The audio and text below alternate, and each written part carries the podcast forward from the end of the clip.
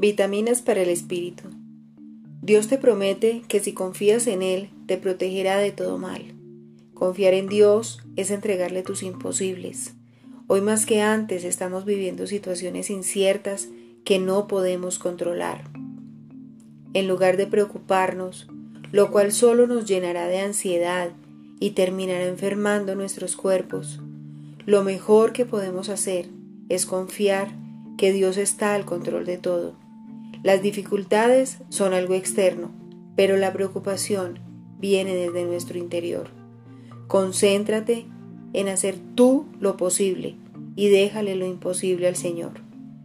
Vitamina para hoy. Porque tú confiaste en el Señor e hiciste que el Altísimo fuera tu protección. Nada malo te sucederá, no ocurrirá ningún desastre en tu casa. Salmos 91, 9, 10, palabra de Dios para todos.